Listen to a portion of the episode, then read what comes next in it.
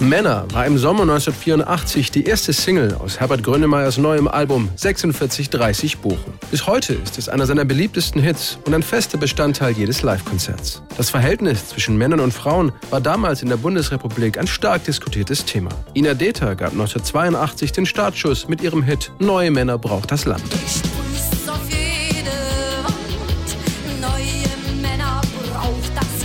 Herbert Grönemeyers Antwort kam zwei Jahre später. Ich fand, glaube ich, die Zeile ganz gut. Männer sind schon als Baby blau.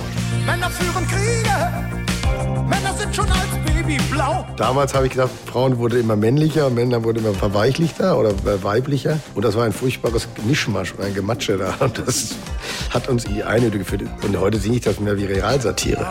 Mann doch bevor Herbert Grönemeyer mit Männer und dem Album Bochum in den Charts landen konnte, musste er erst einmal einige Widerstände überwinden. Als Männer als Single rauskam, kamen immer die Rundfunkpromoter zurück und sagten, also es tut uns schrecklich leid, die Nummer spielt uns keiner. Die sagen, der kann nicht singen und wir verstehen kein Wort, wir kriegen die im Rundfunk nicht platziert. Das kann man sich heute gar nicht mehr vorstellen. Und genauso war das bei dem damaligen Plattenboss mit seinem Marketingchef. Ich saß dann auf dem Sofa so mit meinem Toningenieur. Die guckten sich immer an und, äh, verstehst du was? Nee, du?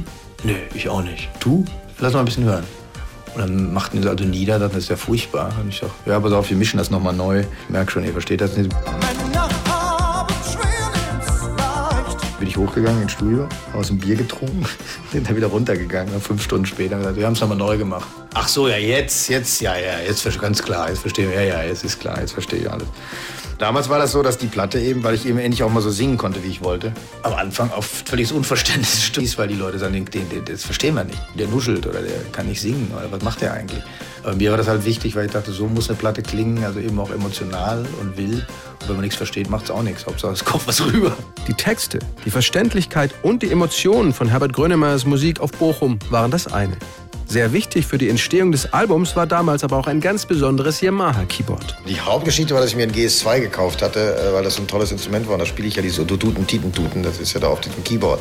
Hat so einen ganz speziellen Sound. Und die ganze Platte Bochum habe ich auf diesem Ding so eingespielt.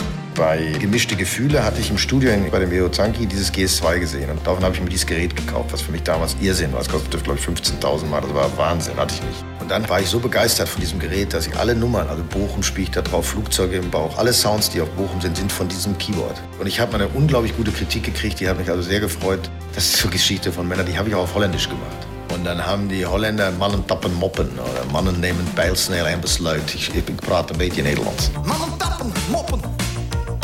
Mannen nemen pijlsnel en besluit. Mannen willen maar één ding. Mannen draaien sich eruit. Da hat die Kritik geschrieben, also dieses Lied war ein Riesenhit in Deutschland. Der Text ist völlig bescheuert. Dass das ein Hit war, verstehen wir überhaupt nicht. Aber der Keyboarder ist ja der Teufels-Keyboarder. Sehen Sie, endlich sieht's weiter. Will ich nie vergessen. Ich weiß noch, bei der Platte Bochum war die ganze Freude an dem Album war wirklich dieses Keyboard. Das spielte von alleine. 4630 Bochum verkaufte sich am Ende fast drei Millionen Mal und Herbert Grönemeyer wurde Deutschlands größter Popstar. Die Single Männer erreichte in den Charts zwar nur Platz 7, ist aber bis heute ein unverzichtbarer Klassiker. Auch wenn er Männer immer noch gerne singt, sieht Herbert Grönemeyer den Text im Rückblick eher kritisch. Das ist in den 80ern entstanden und gehört auch nur dahin. Das hat keine Allgemeingültigkeit mehr bis heute. Sondern es hat Ende der 80er direkt auch schon die Allgemeingültigkeit verloren, das Lied.